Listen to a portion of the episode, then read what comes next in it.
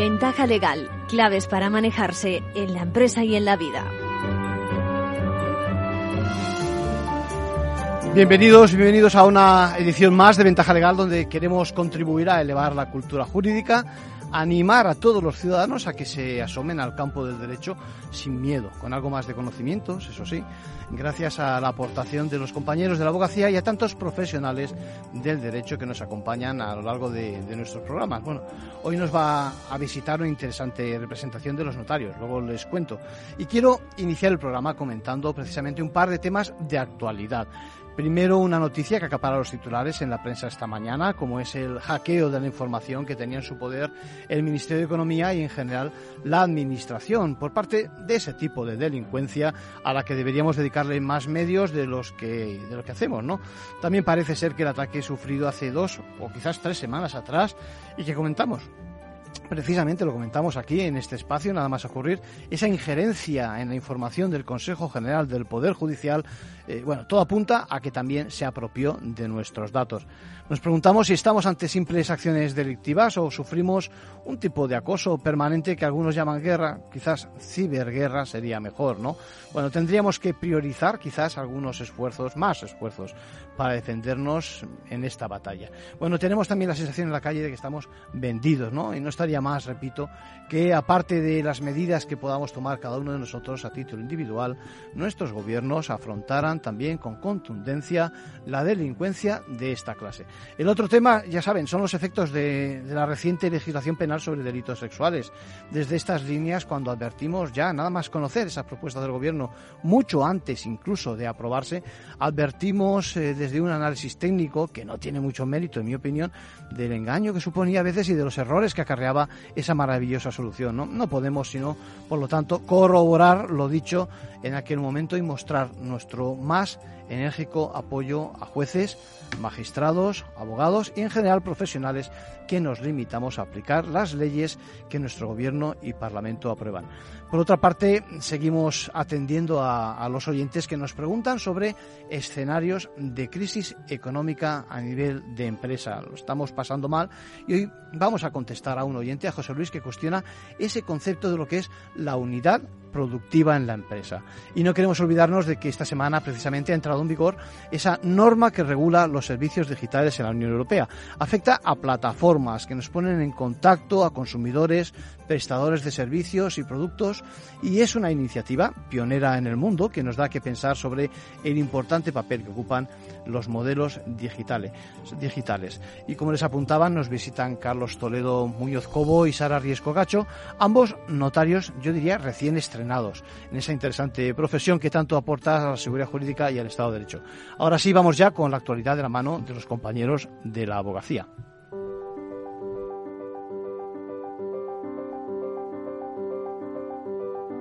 Ahora en Ventaja Legal, la actualidad semanal de la abogacía. Y Sonia, ¿qué tal? Hola, buenos Hola, buenos días. Saludos a todos. Mañana comienza por fin Aula Abogacía, una oportunidad única para actualizarse sobre las cuestiones jurídicas más relevantes y las últimas reformas legales. Enseguida se lo contamos. En medio de la polémica por la ley del solo sí es sí, la abogacía rechaza las descalificaciones vertidas contra los abogados por la aplicación de esta nueva norma que en algunos casos está llevando a la reducción de condenas. El derecho a la paz y a la seguridad será el tema del noveno Congreso de Derechos Humanos de la Fundación Abogacía Española, que se celebra el 14 y el 15 de diciembre. Comentamos de forma muy breve otras noticias de la última semana. El Gobierno aprueba la creación de 70 unidades judiciales. El objetivo es afrontar, atender y resolver la carga de trabajo existente en la Administración de Justicia en todo el territorio nacional. Almudena Arpón presidirá la International Bar Association. La socia de mercantil de Gómez Acebo y Pombo ha sido elegida para el periodo 2023-2024. En enero se pondrá al frente de la mayor asociación legal del mundo. Cipriano Arteche, reelegido decano del Colegio de Abogados de Ciudad Real no se ha presentado una candidatura alternativa. Se trata de su sexto mandato consecutivo. Multa de 70.000 euros por entregar un paquete a un vecino sin autorización del destinatario. La Agencia Española de Protección de Datos ha sancionado a la agencia de paquetería que realizó la entrega por vulnerar el Reglamento General de Protección de Datos. Mañana martes y el miércoles se celebra Aula Abogacía, el primer encuentro de estudios jurídicos organizado por el Consejo General de la Abogacía Española. Dirigido a profesionales y a estudiantes del máster de acceso, contará con seis itinerarios. Entre los más de 80 ponentes de primer nivel hay algunos de los nombres más destacados de la profesión y numerosos magistrados del Tribunal Supremo. En la ponencia inaugural, Miquel Roca hablará sobre los nuevos retos de la abogacía.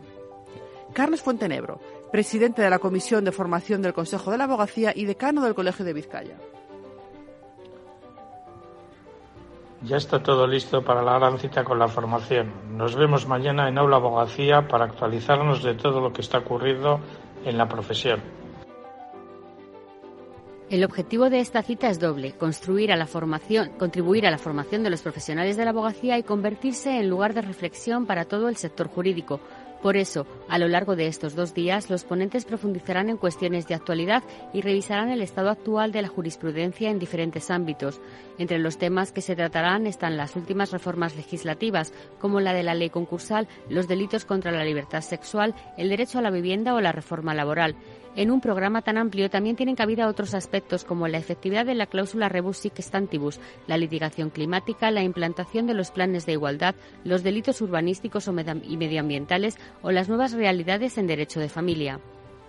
La aplicación de la Ley de Garantía Integral de la Libertad Sexual ha generado una enorme polémica por las reducciones de condenas que se están produciendo y también ha dado lugar a una serie de descalificaciones procedentes de distintos ámbitos contra los abogados que están aplicando la nueva normativa.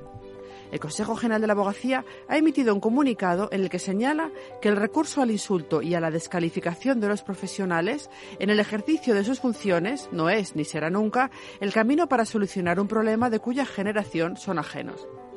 También ha recordado que la petición y la concesión de reducción de penas ligadas a la entrada en vigor de una nueva ley es algo habitual cuando se reforma el Código Penal. Y por eso el Consejo lamenta y rechaza los comentarios vertidos contra los abogados, que en el ejercicio de sus funciones han buscado y buscarán la mejor defensa para sus representados, antes, durante y después del proceso penal, conforme a su obligación deontológica. Esta polémica por las reducciones de condenas centró gran parte del debate en el octavo Congreso del Observatorio contra la Violencia Doméstica y de Género, celebrado la semana pasada en Madrid. La presidenta de la abogacía, Victoria Ortega, pidió mayores recursos para garantizar una asistencia letrada inmediata a las víctimas, asistencia que la abogacía considera que debería ser preceptiva para poder protegerlas adecuadamente.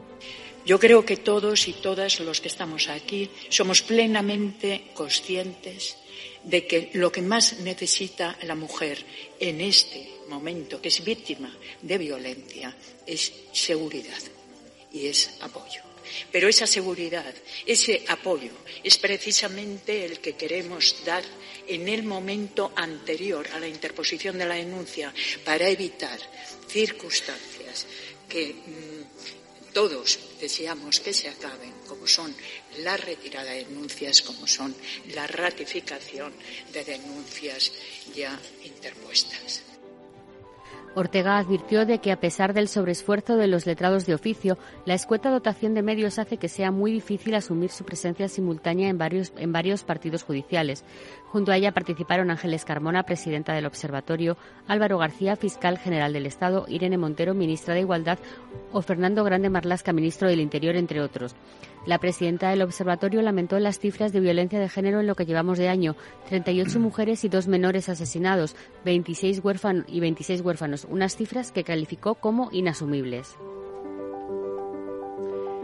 El 14 y el 15 de diciembre se celebra la novena edición del Congreso de Derechos Humanos de la Fundación Abogacía, este año centrada en el derecho a la paz y a la seguridad. La guerra de Rusia contra Ucrania estará muy presente en las mesas de debate. También se analizarán las migraciones en tiempos de conflicto, el concepto de seguridad humana en el panorama actual internacional, el derecho a vivir en paz o los nuevos desafíos de la Corte Penal Internacional en su vigésimo aniversario.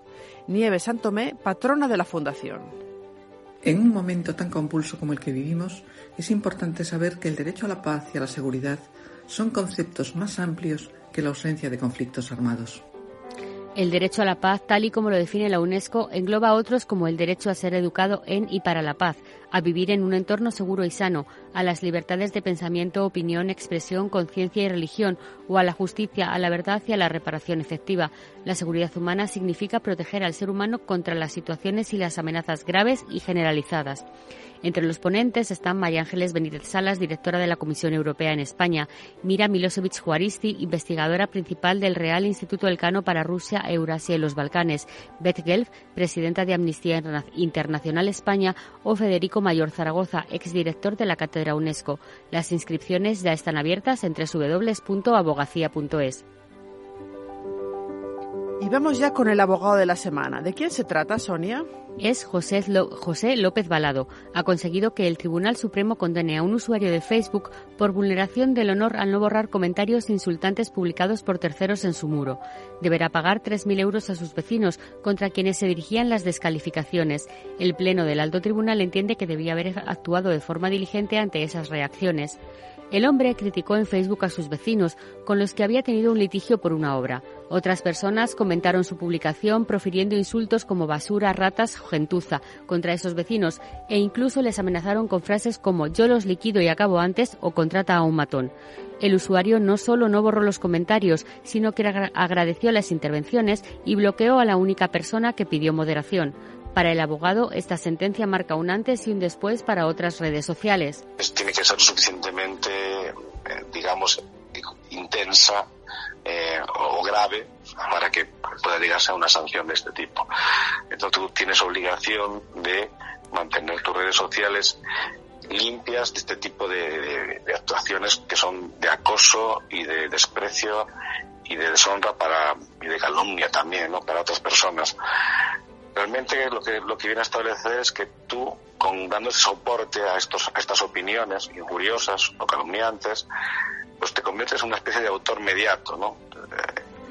El fallo condena a eliminar todos los comentarios del muro, a publicar íntegramente la sentencia en la red y a asumir el pago de los intereses y las costas.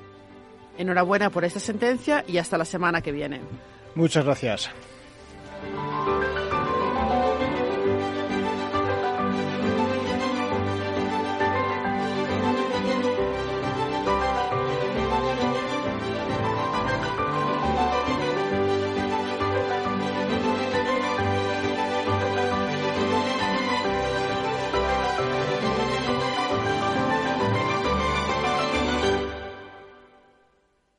Ventaja legal con Arcadio García Montoro.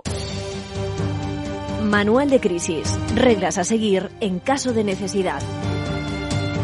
Bien, José Luis, José Luis dice que es director comercial de una compañía que importa, produce, distribuye componentes electrónicos y productos que ellos mismos fabrican en ese sector electrónico en España y me escribe diciendo estamos pasando, leo textualmente, un mal momento. El consejero delegado nos ha explicado que la única solución consiste en vender una unidad productiva de la empresa.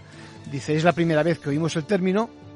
Al final me pide que le informe con unos datos que me ha facilitado sobre los efectos en mi área comercial. Eh, como estamos inmersos en pleno concurso de acreedores, me entran varias dudas. Dice, no quiero hacerlo mal y sobre todo no quiero tener responsabilidad. Bueno, las preguntas son, en primer lugar, dice, ¿es verdad que podríamos formar perdón, de esa forma saldar la cuenta con algunos acreedores y conservar el resto de la empresa sin que nos salpique más que en lo que supone perder esa parte. Bueno, eh, José Luis, no conocemos la verdad las cifras que nos pasan y vosotros sabéis hasta qué punto podéis prescindir de esa espera, ¿no? Asesoraros bien, lo de siempre, buscar buenos profesionales y sobre todo pensad también en los acuerdos que podréis hacer con esa parte que se desgaja de vosotros. Lo que sí podemos decir, José Luis, es que ese es el espíritu que la normativa que regula los concursos establece, ¿no? Digamos que frente a la insolvencia eh, sí existe la posibilidad de que con el importe obtenido se pudiera dar por cumplido los intereses de los acreedores, ¿no? Estamos ante una solución que, bueno, tanto la hasta hace poco legislación concursal preveía como por supuesto la nueva que pretende agilizar y sobre todo empaquetar, si me permites la expresión, estas unidades con el fin además de que pudiera continuar la actividad de la empresa principal y ojalá, ojalá que así sea y que lo logréis. Bueno, imagino que lo que te piden es que contribuyas a facilitar ese informe que luego se presentará a la administración concursal.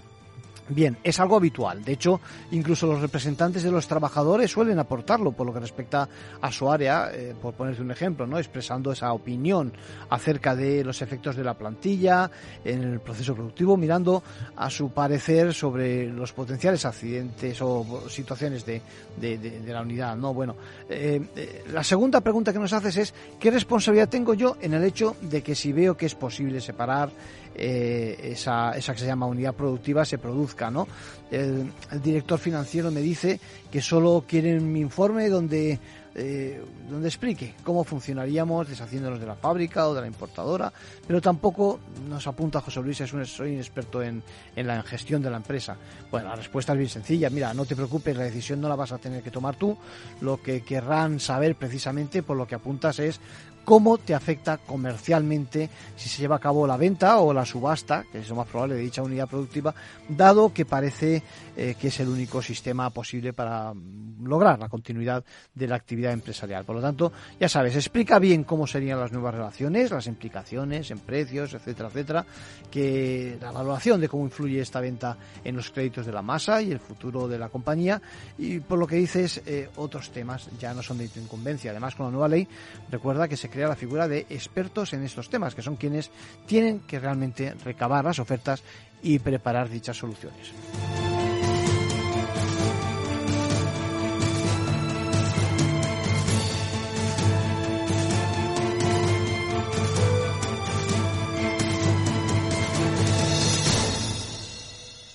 Ventaja legal con Arcadio García Montoro.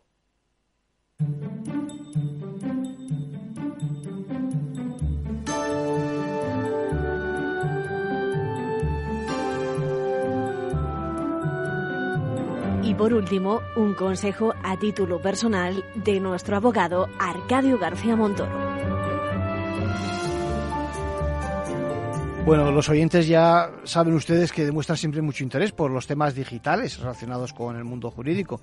Y como apuntaba al principio, esta misma semana ha entrado en vigor lo que se denomina la Digital Acts Services Act, o la norma que regula los servicios digitales en la Unión Europea. ¿no? Se trata de una iniciativa pionera en la Unión Europea que quiere liderar lo que ocurre a nivel digital. Y sobre todo lo que hace es involucrar tanto a las autoridades, ojo, como a las plataformas y cuidado, no se olvidan de nosotros, también a nosotros, usuarios. Lo que establecen, y ya era hora, es en un régimen de responsabilidades, todo ello orientado a protegernos, a que exista transparencia, a que se respeten los derechos fundamentales, en definitiva, también a que se contribuya a respetar y a asentar ese Estado de Derecho que caracteriza nuestra sociedad, nuestra comunidad y que disfrutamos. Bueno, se preguntarán cómo afronta, cómo afrontar a nivel de empresa este mundo digital que nos absorbe. Bueno, pues de momento lo que hace la ley, lo que hace la norma es crear diferencias entre las obligaciones que tienen los servicios que denominan intermedios, los servicios de alojamiento y por supuesto estableciendo categoría diferente para esas que llaman online platforms, es decir, las plataformas realmente de dimensiones extraordinarias, ¿eh? aquellas que califica como de muy grandes y que, bueno, a las que les va a pedir unas obligaciones, ahora hablaremos de ellas, ¿eh? aunque tampoco se crean que cualquiera que esté en la red deja de tener obligaciones con cargo a esta ley. Bueno, a destacar por, a destacar, por lo tanto, que afronta temas como, importante, la trazabilidad de los usuarios, ¿eh? el papel tan discutido que tienen que adoptar las plataformas, ojo, a nivel de moderación y a nivel de prohibición de determinadas comunicación, trasladando las ideas se incorpora la ley de respeto precisamente de los orígenes étnicos, yo que sé, de orientaciones sexuales, por supuesto, de eh, motivaciones políticas al mundo digital. Importante también destacar, eh, pues eso, la creación del comité, esto es algo nuevo, europeo con funciones en este campo, al amparo de la propia, directamente de la propia Comisión Europea que asume funciones de supervisión y de exigir el cumplimiento de la propia norma. Esto suena a sanciones, ya saben. Bueno, ¿qué hay de los siguientes pasos? Pues los siguientes pasos son, están bien claritos. Ya digo que ha entrado en vigor la ley el pasado día 16. Ahora el sector de las plataformas dispone de tres meses hasta el día 17 de febrero para adecuarse a la norma. Y no quiero pasar por alto una de las obligaciones que lleva esperando el mercado y los accionistas y durante mucho tiempo. ¿eh? Me estoy acordando ahora precisamente de las excusas que ponía al señor Musk, ¿se acuerdan hace poco? Para echarse atrás en la decisión de comprar eh, Twitter. ¿eh? Me refiero a la obligación de notificar las plataformas esas cifras relacionadas con la compañía, incluido, ojo, el número de usuarios, que a veces parece todo un misterio. Bueno, cuatro meses más tarde vamos a conocer cómo la Comisión Europea va a calificar a cada plataforma con una categoría, que si grande, que si lo que fuera, y a partir de ese momento, digamos, que quedarán claras las obligaciones incluidas en, bueno, en el listado que ofrece, ¿no? Bueno, destacar que las grandes van a tener que adoptar medidas precisamente eh, contra aquellas noticias que se califican de abusivas, también destacar su papel en relación con los mensajes, mensajes perdón, dirigidos hacia, hacia los menores, la importancia del uso también transparente de la propia herramienta, eh, sin ocultar cuando estamos ante anuncios y publicidad, y recordar que van a ser precisamente auditadas de forma extensa y además de forma independiente y externa ¿eh? en cuanto al cumplimiento de la legislación vigente. Por lo tanto, eh, ojo que vienen nuevas, nuevas formas en las plataformas electrónicas. Os saludo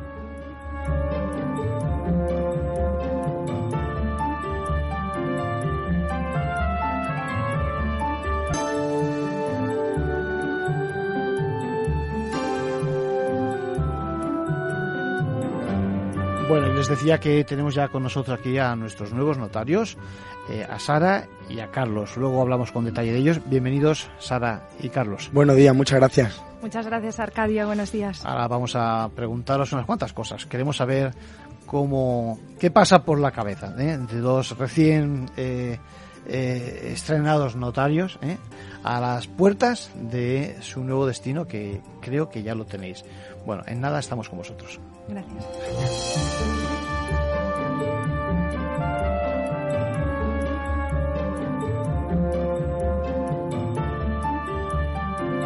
Ventaja legal, claves para manejarse en la empresa y en la vida.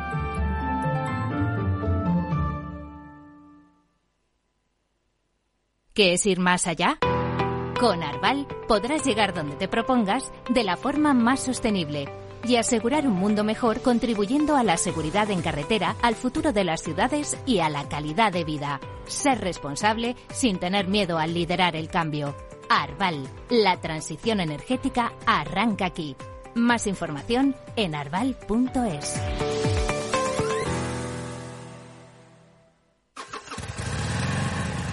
Moto. Curvas. Todo sobre ruedas. Es muy simple asegurarse con el Betia. Simple, claro, el Betia. Capital Radio, Madrid, 103.2. Aquí, en la Comunidad de Madrid, todos podemos tener un pueblo. Contamos con más de 140 pueblos de menos de 20.000 habitantes. Pequeños, bonitos, con mucho encanto, rodeados de naturaleza, con los mejores servicios públicos y sistemas de conectividad. Vente. Estamos muy cerca. Comunidad de Madrid.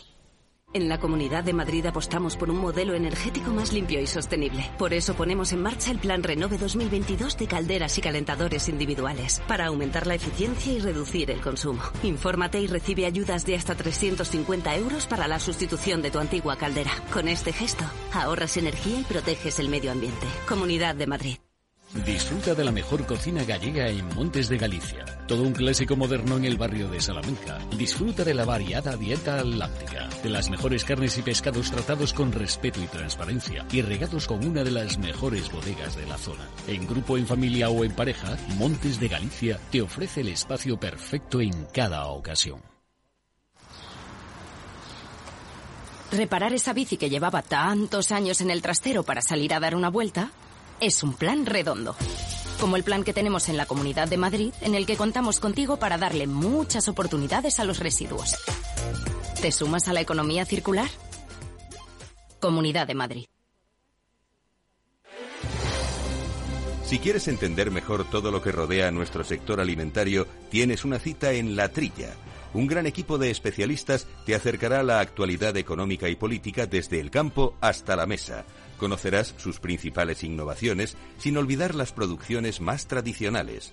Los sábados de 8 a 9 de la mañana con Juan Quintana, la trilla de Capital Radio.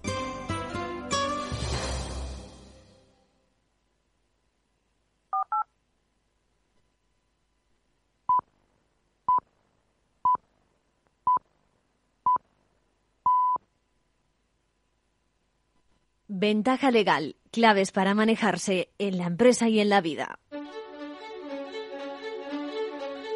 La entrevista, escuchar, es compartir conocimiento.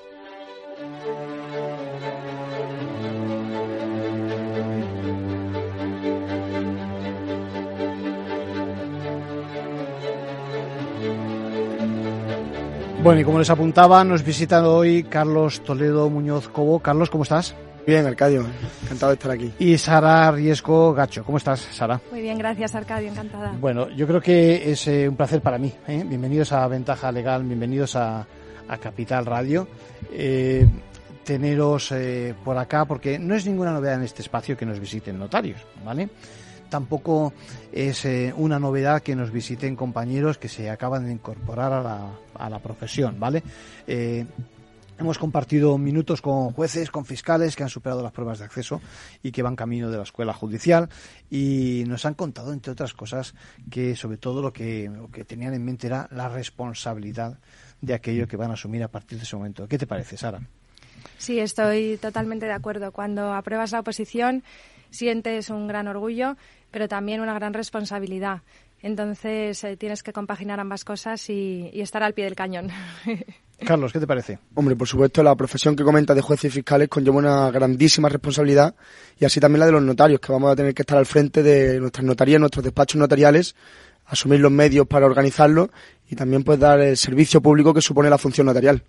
Estamos hablando en el fondo de un mismo escenario. Todos sois ahora, se dice, operadores jurídicos, ¿vale? Todos somos operadores jurídicos, abogados, jueces, fiscales. Bien. Y, yo creo que, hombre, lo, lo, lo, que es cierto es que en vuestro caso, eh, y me gustaría, ahora se dice también poner en valor, yo prefiero decir subrayar, ¿eh? Eh, me gustaría subrayar el, el, camino, la trayectoria que hay detrás vuestro, ¿eh? porque habéis eh, obtenido vuestras plazas, pero contame un poquito. Quiero que transmitamos a, a, nuestros oyentes, porque el objetivo es divulgar la profesión jurídica ¿eh? y ver que está accesible a todo el mundo. Ojo, con esfuerzo, unas más que otras, ¿eh? pero contame un poquito de dónde venís. Habéis estudiado eh, hace muy poquito, porque yo os veo muy jóvenes, eh, sois dos figuras. Es decir, Sara, ¿has estudiado aquí en Madrid, quizás? Yo he estudiado aquí en Madrid, estudié ¿Sí? en el Colegio Mater Salvatoris uh -huh. y después estudié Derecho en la Universidad Pontificia de Comillas, en ICADE. Uh -huh. Y ya decidí llevar a cabo la posición de notarias desde muy joven, la verdad. Sí. Porque, ¿En la facultad ya lo sabías? Ya lo sabía en la facultad. ¿Ah, ¿Y sí, te sí. preparabas también en la facultad o no? No, no. En mi caso preferí disfrutar de la época universitaria, que se pasa muy rápido, uh -huh. y, y preparar la posición posteriormente. Es importante lo del matiz de disfrutar. Eso significa que, sí. ojo, y eso quiero transmitirlo, que es que el ritmo no es el mismo mientras uno estudia la carrera que cuando se pone. Yo eh, estés hablando con alguien que fue preparador de juez y fiscal en su momento y yo decía, esto es una, una profesión, porque en la parte de oposición también es una profesión, en mi opinión, donde te levantas con el pijama y cuando te das cuenta dices, anda, pues ya es hora de irse a dormir y prácticamente estás, eh, estás todavía también con el pijama, ¿no? ¿Es así? ¿Lo has sentido tú así? ¿Te has encerrado para la oposición o cómo Sí, es así es, eh, totalmente. La vestimenta es el pijama, como mucho unos leggings y un jersey, pero estás encerrada contigo misma durante muchas horas al día que no sola, que no es lo mismo. Sí. Pero es cierto que implica un sacrificio claro. importante en cuanto a renunciar a, a, otros planes, a renunciar a viajes. Claro. Eh, especialmente lo más difícil es el domingo, claro. porque solemos descansar un día a la semana y estudiamos seis días a la semana en general. Y, y, bueno, pues cuesta mucho renunciar a eso. Pero sí que creo que se puede compaginar si uno se organiza bien, claro. eh, se puede compaginar perfectamente, se puede tomar como un, una especie de trabajo. Y... Ya, ya, luego, luego te vamos a preguntar porque vale. los oyentes no, no se imaginan ni por casualidad el trabajo que has tenido tú complementario ¿eh? sí. y que has llevado a buen puerto. ¿eh?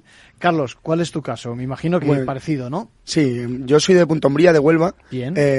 Y estudié la, la universidad aquí en Madrid, en, también en la Universidad de Icade, pero hice el doble grado de Derecho y Administración y Dirección de Empresas. Es verdad que yo incluso antes de empezar la facultad tenía claro que quería opositar. ¿Ah, sí? Tenía una vocación temprana. Muy bien. Y, pero mm, la- el doble grado solamente un año más y creo que te da una formación complementaria. Vale. Y durante la carrera sí que es verdad que las asignaturas de Derecho Privado, especialmente el civil y también mucho más, el mercantil. te tiraban más. Sí, absolutamente. Ya me empezaron a gustar, ya confirmé la decisión que lógicamente la tenía en mente, pero no decidida absolutamente. Y en cuanto terminé la carrera me, me puse a opositar. En ese caso, contamos que uno se busca un buen preparador, ¿es así? Habéis hecho esto, me imagino, ¿no? Y a partir de ahí seguís sus pautas, ¿no? ¿Es así, Carlos? Sí, bueno, también los preparadores son una pieza esencial en la, en la oposición, te van marcando un poco el camino, sobre todo al principio, eh, cuando estás un poco más perdido. Yo tuve la suerte de que también cuando empecé a opositar, mi hermano Rafael estaba opositando y de hecho ha aprobado en esta misma promoción Hombre. la oposición, Hombre. con lo cual he compartido la oposición, como decía Sara antes, verdad que la oposición uno está en cierto modo encerrado, solo, Sí, sí, pero también acompañado, y en mi caso especialmente. Y por supuesto los preparadores, como te comentaba, son esenciales. Pero sí que es verdad que también cada opositor, como se dice, es un mundo Claro. y cada uno tiene sus propias maneras de afrontar la oposición, su propio ritmo, su propia organización Claro. y muchas veces también tiene esa capacidad de decisión más allá del preparador que por supuesto te tiene que marcar eh, la parte esencial del camino. Pero luego sí tienes esa autonomía y, y hay que vivir, vivir con ello y de cada uno la forma que, mejor lo vea. Yo creo que tú lo has dicho muy bien, hay que vivir con ello. Es decir, es una, es una filosofía, ¿no? Es decir, voy a ver si consigo superar una prueba, una prueba dura, y hasta cuánto tiempo te ha costado sacar, además, ese número uno ¿eh? de la promoción, Carlos. Bueno, yo me, yo me he sacado la posición en dos años y medio. Era la primera vez que me presentaba y sabía más o menos, se intuye el ritmo de convocatorias. Y cuando terminé la carrera sabía que en, esta, en este año iba a haber una convocatoria en 2021 que empezó Sí, la oposición y ha terminado sí. en 2022. Sí. Y la aprobé con 25 años y ahora ya tengo 26 recién cumplidos, pero cuando salió la nota 26, eh, 25 años. Y como sí es verdad que yo sabía que me iba a presentar en poco tiempo, yo me afronté la oposición desde el principio, desde el primer día con especial intensidad. Por ejemplo, es verdad que todos los opositores, o la mayoría, Sí. se cogen días de descanso. Sí. Y yo, como sabía que me presentaba en poco tiempo, salvo algunas ocasiones concretas, no solía descansar y, y desde el primer día sí tenía ya como la fecha muy a la vista y con especial intensidad. Sí. Sin que por ello, lógicamente, con un grandísimo esfuerzo, un grandísimo trabajo y esfuerzo, Sí, sí. que es la- el principal requisito de la oposición, pero sin que ello necesariamente, y a pesar de las muchísimas renuncias que se hace, eh, suponga una situación de frustración y de infelicidad. Al contrario, Esto es importante, eso quiero que lo transmitamos porque eh, es, es fundamental. Es decir, la gente es como si estuviera esperando ahora ver a alguien que está derrotados, como estáis vosotros. Nada, todo lo contrario, justo. Es decir, ahora disfrutando eh, las mieles de, de- de- del triunfo, digamos. ¿eh? Sí, pero también incluso durante la oposición yo creo que cada uno tiene sus circunstancias, su Sí, contexto, sí. pero se puede ser plenamente feliz disfrutando cuando Ah, claro. estás satisfecho con lo que haces, Claro. cuando ves que Estás el trabajo convencido, estás convencido. cuando ves que el trabajo da sus frutos y su rendimiento y ves que, que lo que estás haciendo en el futuro y lógicamente con esa incertidumbre que es inherente a la oposición, pero que puede darte la felicidad que efectivamente, como dices, eh, sentimos ahora mismo. Sí. Eh, es todo un reto. eh, en tu caso has sacado el número uno de la promoción, lo cual también te felicito doblemente. Y a Sara hay que felicitarle doblemente o triplemente porque eh, creo que no ha hecho la oposición sola. Fíjense, además de lo que nos ha contado Carlos, además eh, Sara ha sido mamá durante este tiempo. Cuéntanos. Así es, yo me quedé embarazada justo antes del primer examen y mm, inicialmente, claro, tenía mis dudas de, de ir o no ir a la convocatoria, pero fueron muy fugaces, la verdad, porque en la vida las cosas vienen como vienen, hay que afrontarlas. Hay que tirar para adelante. Sí, yo tenía muy claro mi objetivo, tenía muchísimo apoyo y, mm, y decidí seguir para adelante con, con la situación, con los impedimentos propios de, de cualquier embarazada, pues un poquito de, de cansancio, de falta de aire, pero muy, muy, muy feliz por mi decisión. Me he sentido en todo momento acompañada. Mi hijo ha venido a todos los exámenes Sí. y se lo contaré cuando sea mayor y, y seguro que se reirá. Y la verdad Yo creo que Blas, que creo que es el nombre de tu Sí, hijo, Blas, es así. así es. Blas eh, será consciente de que seguramente alguno de los temas también se lo sabe. ¿eh? ¿No te 100% parece? Arcadio, ¿Eh? 100%. El pobre ha tenido que sufrir a su madre cantando día y noche los temas, todas las horas de estudio y, y yo creo que, que ha salido con un código civil aprendido, por Totalmente, lo menos. totalmente. Bueno, eh, ¿tenéis ya destino?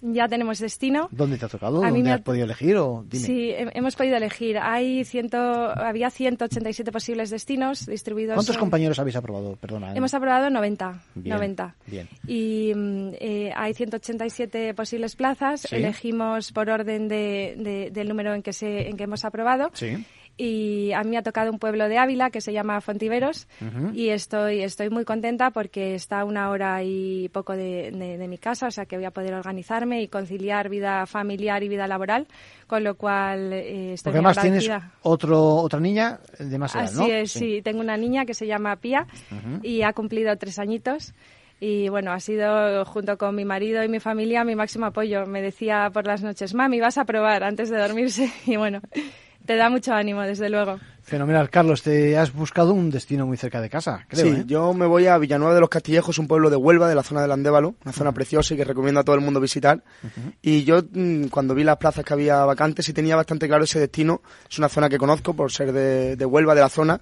Y tengo muchas raíces con, con, mi tierra. Y tenía claro que quería ir por ahí. Y además eh, se caracteriza el destino al que voy por una notaría, eh, una plaza que en cierto modo hay que montar de cero, empezar con mucho trabajo y mucha ilusión eh, y, por un reto, eh, entonces. Desde luego, la, eso creo que es común a todos nosotros porque tienes que eh, disponer de los medios mm, humanos, de los medios materiales, es decir, buscar tu local, también personal, y todos los medios para ejercer la función notarial.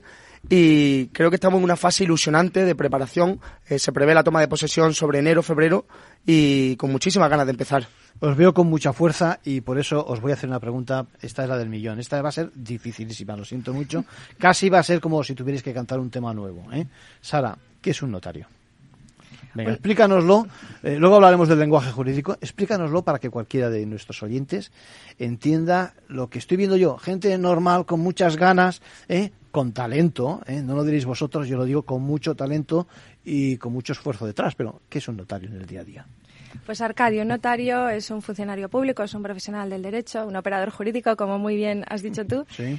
Pero en el día a día un notario es una persona que tiene por finalidad ayudar a otras personas, asesorar a otras personas. Entonces yo ahora, por ejemplo, estoy de prácticas con una compañera en una notaría y para mí lo que mayor satisfacción produce es ver a una persona que entra y te cuenta sin conocerte de nada sus inquietudes, sus preocupaciones y tú le puedes orientar, le puedes asesorar, por supuesto de forma gratuita, imparcial y ver cómo esa persona que a lo mejor te dice quiero hacer un poder general y no sabe eh, lo que ello conlleva, lo que ello implica y tú le explicas pues los riesgos que tiene los riesgos eh, le dices es un poder de ruina se llama así porque el apoderado puede arruinar y esa persona se va es un ejemplo pero hay un millón de ejemplos se va totalmente agradecida se va eh, con una sensación eh, muy buena y no es menor la que te deja a ti de, de orgullo, de satisfacción. Yo mm, estoy teniendo la posibilidad de comprobarlo y me siento completamente realizada y orgullosa. Carlos, ¿qué te parece? Pues mm, en línea de lo que dice Sara, efectivamente el notario es un profesional del derecho y un funcionario público al mismo tiempo que tiene una serie de características, entre ellas la utilidad social y la que proporciona a todos aquellos que acuden a la notaría. Así, mediante el asesoramiento, que por cierto es gratuito, el asesoramiento prestado por el notario. Eso hay que matizarlo, luego lo comentaremos, porque mucha gente se cree que, que el notario solo es levantar actas, eh, pasarte una minuta. Eh, muchas veces no saben ni siquiera los costes que tiene y cómo están también regulados y demás. Efectivamente, la, la, función notarial conlleva no solamente el momento de la autorización de la escritura, de dar fe, eh, sino un gran trabajo detrás de conformación del documento y el control de la legalidad, el control de la capacidad de las partes, eh, también del consentimiento autónomo y la, adaptación de la voluntad de aquellos que acuden a la notaría en términos jurídicos y para que tenga una gran eficacia en el tráfico jurídico. Y por supuesto el notario es una pieza esencial para la seguridad jurídica. Los documentos notariales están provistos de seguridad jurídica por la intervención y el control que realiza el notario y es una parte esencial en nuestro sistema. Sí, la verdad es que eh, eso la gente parece que no lo conoce, es decir, la cantidad de información que supone o que suman las notarías. Lo vemos con documentos históricos, hace poco con una, con una exposición que, que a la que hemos asistido precisamente. Y eh, la gente no es consciente de, esa labor vuestra, que además cada vez es mayor, ¿no? Es decir, cada vez más os toca hacer algo que siempre se ha hecho de tradición eh, en los pueblos. Por ejemplo, es decir, vosotros en vuestros destinos eh, de siempre ha asistido, habrá asistido juez, juez de paz o no, habrá asistido el cura, no sé si el cura ya existe, eso ya no lo sé, no doy fe de eso, pero en cualquier cualquier caso el notario como persona a la que se le puede confiar, lo que decíais, de una forma imparcial, ¿no? independiente, y traduciendo lo que la gente pide. Por ahí va mi siguiente pregunta, es decir, eh, mira, eh, mirad, hay una, hay una especie de polémica acerca de lo que es el lenguaje jurídico y hasta qué punto traducimos bien las cosas a, nuestros usuarios, a los, eh, al justiciable que se dice a veces, ¿no? ¿Qué os parece? Me imagino que estáis preparados para explicar a cualquiera que os venga sin apenas conocimientos, yo que sé, cualquiera de los conceptos que trabajamos, ¿no? Sara.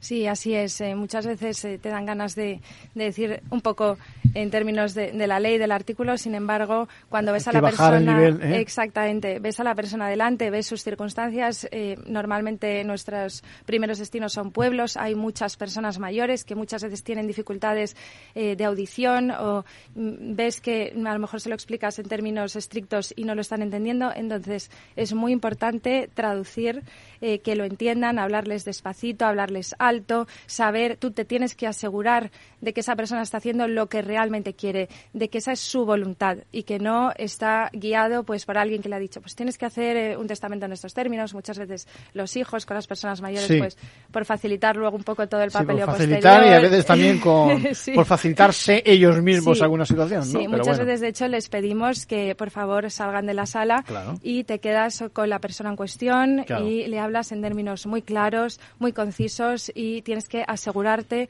de que esa es su voluntad.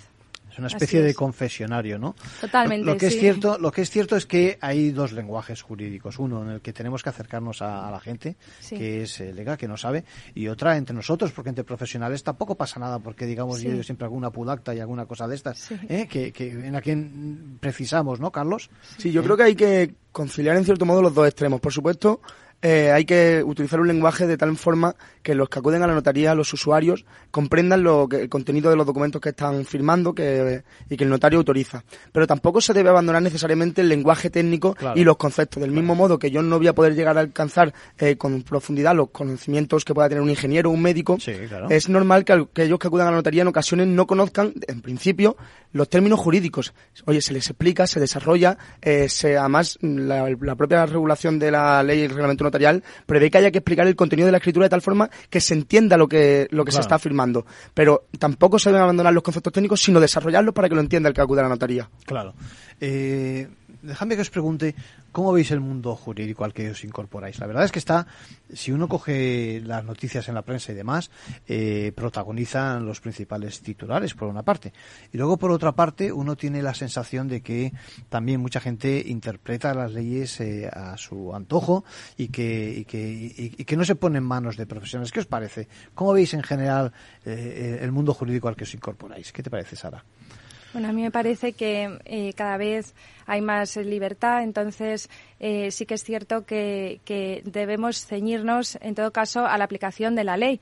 Tú puedes asesorar en un sentido u otro, incluso en algún momento dado dar una especie de opinión, pero tienes que ceñirte a la aplicación de la ley. Nuestra misión es la salvaguarda de la seguridad jurídica y la aplicación de la ley. Entonces, eh, si la ley es la que es, por mucho que tú estés de acuerdo, no estés de acuerdo, te parezca bien, te parezca mal, nuestra obligación y nuestro deber profesional es eh, su aplicación estricta y correcta.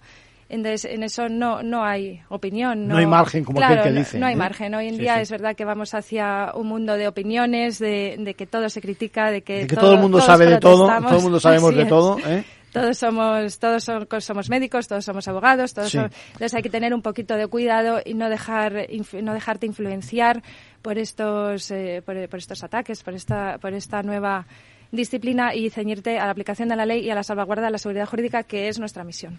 ¿Qué tal, Carlos? Lo ves igual, me imagino, sí, En la misma línea, al margen de la cuestión mediática que pueda tener mayor o menor relevancia según en qué momento, sí que es verdad que yo afronto esa parte también con un cierto optimismo, porque precisamente una de las características de los operadores jurídicos y en mm. particular de los notarios es que mm, tienes la obligación y también la, suerte y la posibilidad de aplicar el derecho, desarrollarlo, interpretarlo, porque en toda aplicación del derecho conlleva una interpretación y lógicamente se puede, siempre va a haber unos límites que en ningún caso se pueden traspasar, pero la, dentro de los términos de la ley se debe adaptar la voluntad de las partes, por ejemplo, en el caso de los documentos notariales, eh, en términos jurídicos y siempre pues ateniéndonos a la legalidad, a la jurisprudencia, mm. también, por ejemplo, en el caso de los notarios, a las resoluciones de la Dirección General de Seguridad Jurídica y Fe Pública y es parte propia del trabajo de, los notarios, así que con muchísima ilusión. ¿Estáis preparados para que en vuestro primer destino os llamen a no sé qué hora de la noche y tengáis que salir pitando para alguna actuación, ¿no, Sara? Sí, al final es parte del trabajo, de, tu obligación y, bueno, también te diré, Arcadio, que me apetece.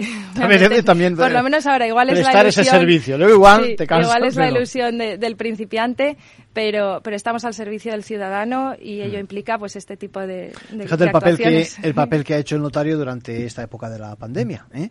es decir que ha estado ¿no? como servicio disponible y que, en muchos casos yo por lo que me han comentado algunos compañeros vuestros eh, pues han tenido que hacer un esfuerzo extra a pesar de pues eso de, las precauciones que había que tomar y demás, pero se desplazaban a, a los sitios y tomaban testimonios, etcétera, etcétera. Carlos, estás preparado también, ¿no? Sí, y como dices ahora también con muchas ganas. incluso.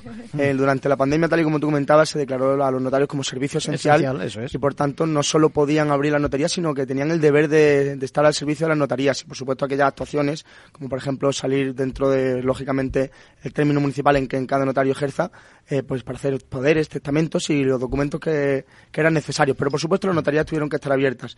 Eh, ahora ya en una situación de normalidad, pues debemos estar al servicio de la gente. Pues la vocación de servicio público creo que la tenemos todos los notarios. Sí, sí, sí, eh, no os voy a preguntar alguna pregunta más técnica del tipo de la que ayer leía o antes de ayer leía en un tuit de un compañero vuestro que decía que le habían preguntado si, si alguien podía cambiar el testamento una vez muerto. ¿eh? Eh, es decir, que algún listo que, debe de pensar que existen opciones más allá en la otra vida. Pero bueno, eh, me imagino que eh, habrá algún área que os guste más que otra, ¿no, Sara? Me imagino que aún dentro del derecho privado, que es lo que trabajáis, me imagino que habrá alguna, algún, algún, escenario, digamos, que os guste más, ¿no? Hay a quien le puede gustar, yo qué sé, estar en el tema de los préstamos con garantía hipotecaria, ¿no? Y a quien le puede gustar más los testamentos. ¿Has pensado algún área que te, que te haga más ilusión que otras? Sí, a mí siempre me ha encantado el derecho civil. Ha sido mi punto fuerte mm. en, la universidad y en la oposición. Me siento, me he sentido muy a gusto estudiándolo, bueno, y me sentiré porque nunca podemos dejar de estudiarlo. Y ahora haciendo las prácticas, que vemos más el día a día del despacho, sí es cierto que, todo el ámbito de familia me gusta muchísimo. Como tú dices, los testamentos es algo que, que, me reporta mucha satisfacción porque muchas veces vienen pensando hacer una cosa y, no, y les recomiendas pues nombra un sustituto o oye si, si fallecéis. Hay soluciones que el, ciudadano no ha pensado, ¿no? Eso es, eso es. Y explicárselas, eh, dárselas a conocer y ver cómo las reciben y cómo las adoptan, pues es, es muy gratificante. Carlos, ¿hay algún área que te gusta más que otra? Reconozco que soy un apasionado de todas las materias que conlleva la, función notarial, alguna derecho civil, derecho mercantil, pero como particularidad y tan, en la medida en la que no es tan típico de la, de la actuación del notario, me apasiona también el derecho tributario, el derecho fiscal. Y creo que es esencial para un adecuado asesoramiento porque toda operación civil, salvo algunas concretas, pero cualquiera de contenido económico lleva una repercusión o consecuencia tributaria. Por ello creo que los notarios, a lo mejor en la oposición que sí se estudia, pero no quizá con toda la extensión del derecho civil por ejemplo, el derecho mercantil, pero sí todos los notarios debemos continuar formándonos en derecho tributario y fiscal para el excepcional asesoramiento que se espera de nosotros. Sí. Eh, contadme un poquito de lo que estáis haciendo justo en estos momentos y vamos ya acabando. Eh, ¿Estáis haciendo prácticas en algunas notarías, Sara? ¿Sí? ¿Es así? Sí, eh, son absolutamente voluntarias pero lo cierto es que mm, terminas la oposición y te sientes un poco con necesidad de, ver el día a día el despacho. Yo estoy en, en, la notaría de, una compañera en un pueblo de Guadalajara, es eh, también notaría de pueblo, para mí era muy importante porque estamos viendo problemas muy similares de los que seguramente yo vaya a tener en Fontiveros. Y, la verdad que tocamos muchísimos, muchísimos palos y ves todo tipo de situaciones. Muy bien. Carlos, ¿qué estás haciendo? Yo tengo la suerte de estar yendo a la notaría con mi padre, que también es notario y que para mí es. ¿Vienes de familia de notarios? ¿Sí? Sí, bueno, mi padre es notario. Anda. Y tengo mi hermano que ha aprobado ahora conmigo y también una hermana mía aprobó en la última convocatoria. Bueno, vais a copar, digamos, la, provincia. además, todo en la provincia de Huelva. Todo en la provincia de Huelva. Bueno, sí, tengo, hay, un monopolio casi, ¿eh? bueno, bueno, no, no, no. De libre competencia siempre. Está claro. Tengo la suerte de estar yendo a la notaría con mi padre, que además para mí es mi referente y mi ejemplo, que es el que me inspiró la motivación de ser notario y por tanto ahora con mucha ilusión y con muchas ganas de ir aprendiendo eh, y seguir estudiando. Claro. Oye, acabamos ya. Eh, me gustaría eh, que hicierais un ejercicio de imaginación y que me dijerais lo que ¿dónde, ¿dónde, os podéis ver cuando cuando Blas Sara, cuando hablas te diga, te dé el susto o no de que quieres ser notario. Imagínate, dentro de 25 años, eh, ¿dónde te ves tú ejerciendo la profesión? ¿Cómo, cómo, cómo, cómo lo ves? Pues eh, a mí me encantaría, cuando ese momento llegue, ser, ser notaria en Madrid, que es mi, bueno, al final quiero, quiero quedarme por aquí. Es muy difícil. Hay, ahora mismo hay unas oposiciones que se pueden hacer entre notarios, se denominan restringidas, y con ellas eh, ganas antigüedad. Eh, pueden ser 5, 10, 15 o 20 años. Entonces, bueno, ahora mismo no, porque quiero aprender el ejercicio de, de la profesión y, y, estar al pie del cañón, pero en un futuro, pues son una vía que te facilita que te facilita acercarte pues a capital de provincia y, y, ver un poco la plaza definitiva que te gustaría tener. Lo que pasa es que tenemos que transmitir a los oyentes que estamos hablando de más esfuerzo.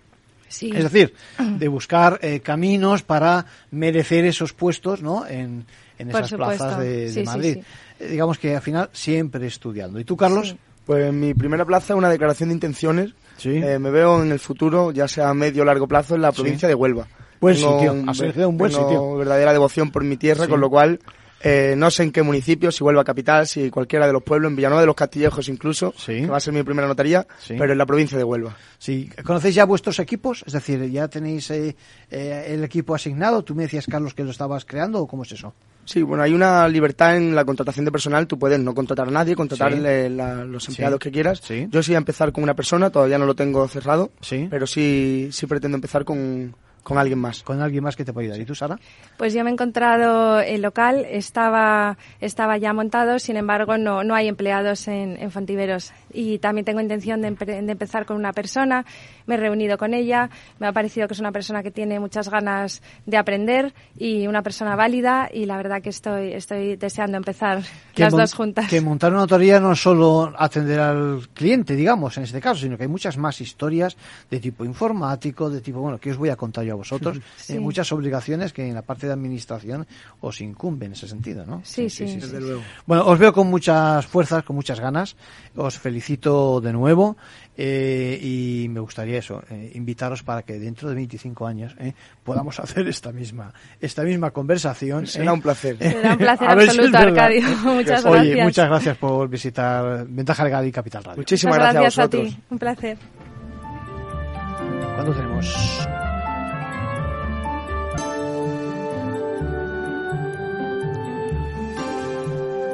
Bueno, podríamos hablar de muchas más cosas. Está pendiente las investigaciones con el caso de FTX en Estados Unidos, tantos miles de afectados por este caso de cripto. Eh, me imagino que lo seguiremos tratando en los próximos programas. Eh, nos seguimos viendo en Capital Radio, en Ventaja Legal. Buena semana.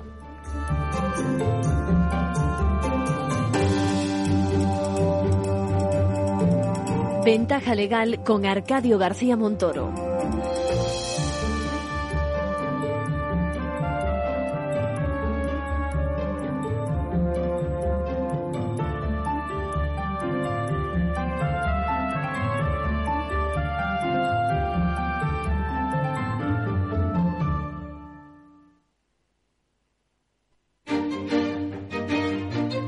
Valor Salud. Tiempo de salud su actualidad, sus personas, sus empresas. Todos los viernes a las 10 de la mañana en Capital Radio, con Francisco García Cabello.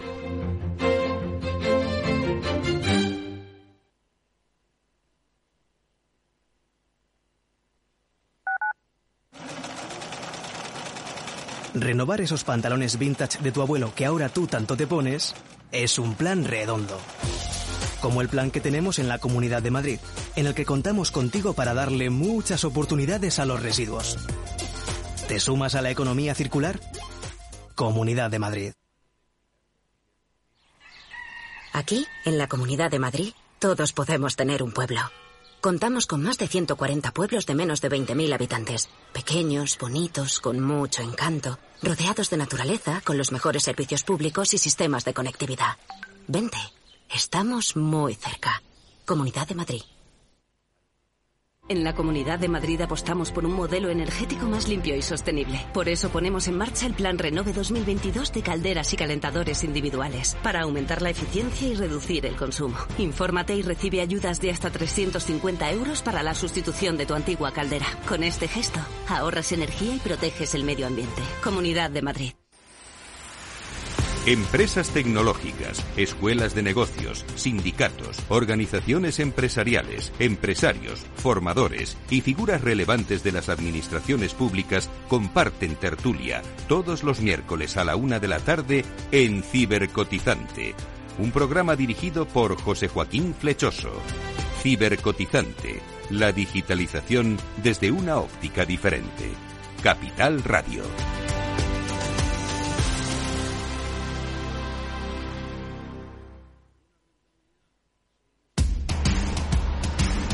No pierdas detalle de todo lo que afecta a tus inversiones y a tu bolsillo. Toda la información en Mercado Abierto con Rocío Arbiza, de 4 a 7 de la tarde en Capital Radio.